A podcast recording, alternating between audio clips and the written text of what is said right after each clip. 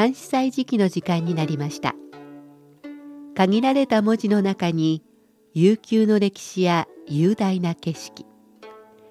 時に心のひだが織り込まれている漢詩。日本の俳句や短歌にも共通するところがあるように思います。読むたびに聞くたびに理解が深まったり新しい発見があったり。そんな監視の世界を旅してみましょう。ご案内は私高橋恵子。中国語の朗読は劉英でお届けします。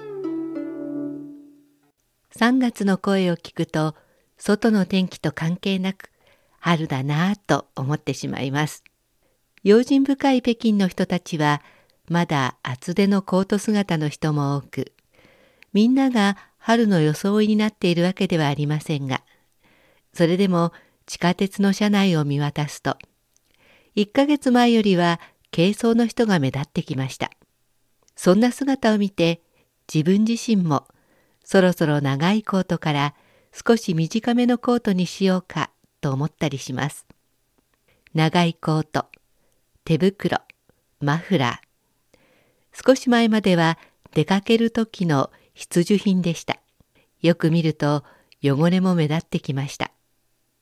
一冬ありがとうと思わず声をかけたくなります。冬と夏が長い北京。春の服の期間は短いので早めに着始めないと出番が少なくなってしまいます。今度の週末は春の服を出してみましょう。そういえば今度の日曜日は啓蟄虫たちもいよいよ地面から這い出してくる頃です。さて今日は暦の上ではちょうど今頃の様子を詩にした歌詞の春に思う春詩を紹介します。春詩歌詞。草色青青柳色黄。桃花丽乱梨花香东风不为吹愁去。春日偏能惹恨長装飾生成として流色きなり。10日歴乱として理科芳し。豆腐ために憂いを吹き去らず。春日ひとえによく恨みを引いて流し。もう一度中国語で聞いてください。草色青青柳色黄。桃花丽乱梨花香。东风不为吹愁去。春日偏能惹恨長草の色は青々として芽生えたばかりの柳の新芽は黄金色になっている。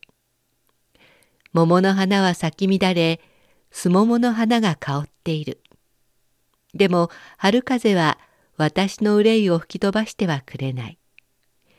長い春の日はいたずらに私の心に物思いの念を起こさせるばかり。作者歌詞は政党の詩人河南省洛陽の人。若くして紳士になったエリートです。安禄山の乱では元宋に従って蜀へ避難しました。その後現在の湖南省学用市あたりに左遷されここで李白と出会い共に酒を楽しんだようです。しかし後に都に召喚され出世しました今日紹介した作品は「春思う春詩」という連作のうちの一つです。春詩春の思い秋の思いの秋詩という言葉はよく聞きますが春の思いは新鮮です。前半は緑の草黄金色の柳ピンクの桃の花すももの香りとウキウキ感あふれる春の景色の描写です。それが後半になると作者の心の中を映し出しているのでしょうか。なんだか寂しさが漂います。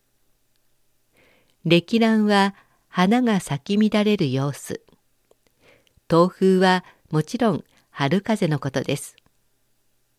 恨みを引いては恨みを引き起こすという意味ですが、ここで言う恨みは人に対する気持ちではなく悔やんだり後悔する気持ちです。タイトルの「春詩」最初は春が来てウキウキした気持ち思いを言うのかと思っていましたがそうでもなさそうです。確かに周りがウキウキしてくると逆に冷静になって落ち込んでしまう。詩人とはそんな人なのかもしれません。おしまいにもう一度聞いてください。春詩歌詞草色青青柳色黄，桃花丽乱梨花香。东风不为吹愁去，春日偏能惹恨长。草の色は青々として芽生えたばかりの柳の新芽は黄金色になっている。桃の花は咲き乱れ、すももの花が香っている。でも春風は私の憂いを吹き飛ばしてはくれない。長い春の日はいたずらに私の心に物思いの念を起こさせるばかり。関西時期今日は歌詞の春詩を紹介しました。